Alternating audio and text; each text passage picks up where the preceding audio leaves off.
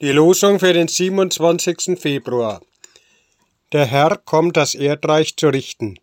Er wird den Erdkreis richten mit Gerechtigkeit und die Völker, wie es recht ist. Psalm 98. Wer sollte dich, Herr, nicht fürchten und deinen Namen nicht preisen? Denn du allein bist heilig. Ja, alle Völker werden kommen und anbeten vor dir denn deine Urteile sind offenbar geworden. Offenbarung 15.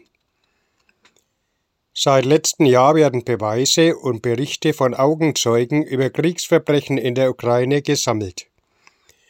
Beim Internationalen Gerichtshof in Den Haag sollen sie helfen, Schuldige zu verurteilen, Opfern ein Stück Gerechtigkeit zu schaffen.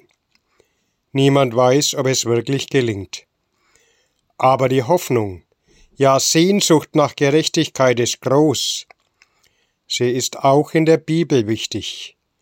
Die biblischen Propheten, Briefschreiber der Seher Johannes gewähren immer wieder einen Ausblick, dass Gott alle Völker richten wird, gerecht über alle Menschen urteilt.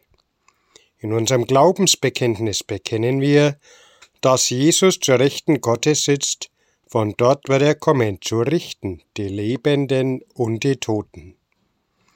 Oft scheint uns das ganz weit weg.